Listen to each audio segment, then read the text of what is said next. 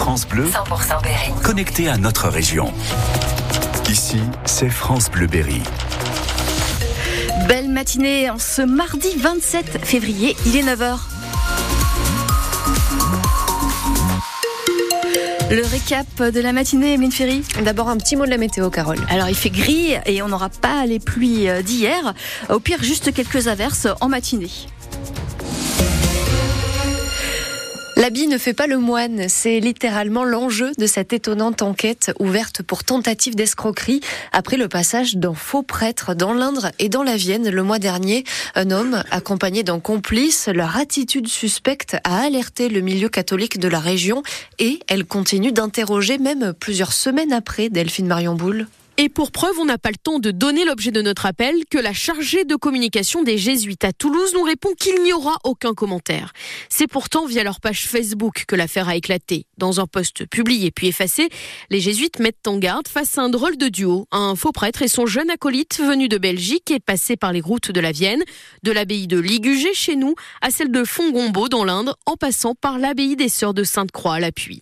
À chacun de nos appels auprès de ces communautés religieuses, la messe est dite, on ne parlera pas, pas de commentaires, pas de citation dans la presse, s'il vous plaît.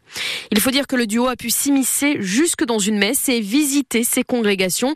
Les moines de Ligugé avaient pourtant sonné l'alerte dès le départ, mais ce n'est que plusieurs jours après, quand on leur demandera un certificat de prêtrise, que le duo, se sentant probablement démasqué, s'est miraculeusement évanoui dans la nature. Et on vous raconte cette drôle d'affaire sur francebleu.fr. Garde à vue prolongée à Vierzon. Quatre jours après la rixe devant un lycée près de la gare, le trentenaire soupçonné d'avoir donné un ou plusieurs coups de couteau à un autre homme est toujours en cellule, entendu par les enquêteurs pour comprendre les circonstances de cette bagarre.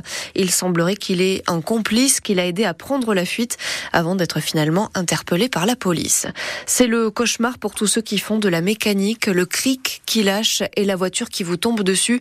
C'est ce qui est arrivé à un jeune homme hier à Châteauroux. Il bricolait sous sa voiture et s'est retrouvé écrasé. Les secours sont vite arrivés, ils ont pu le réanimer. On n'a pas de nouvelles depuis de son état de santé. À peine le permis en poche est déjà un danger de la route. Un jeune de 17 ans n'a plus le droit de conduire parce qu'il s'est fait flasher à 210 km heure sur l'autoroute A20 dans l'Indre. La voiture est partie directement à la fourrière et lui, il va devoir prendre le bus pendant un petit moment. Des réactions indignées et une nouvelle polémique pour la chaîne de télé CNews. Elle est accusée encore une fois de relayer de fausses informations.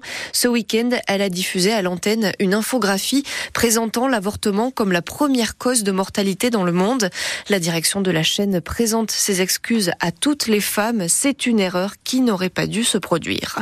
C'est la première fois qu'Emmanuel Macron se montre aussi offensif sur l'éventualité d'envoyer des soldats occidentaux en Ukraine.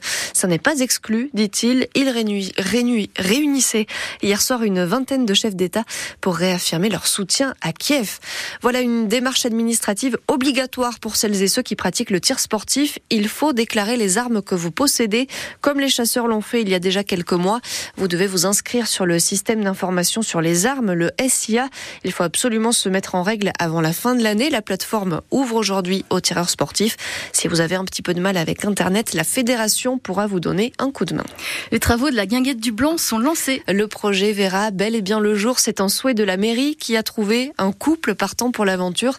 À partir du 1er juin et pendant tout l'été, vous allez pouvoir profiter de cet espace au bord de la Creuse derrière l'ancienne piscine d'été.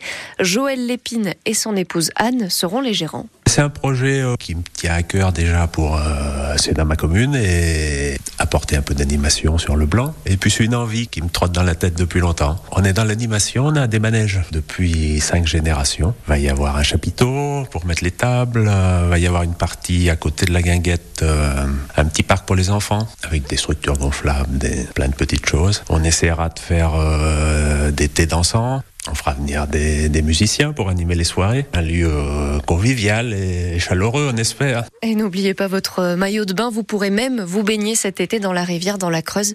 On vous explique tout ça sur francebleu.fr.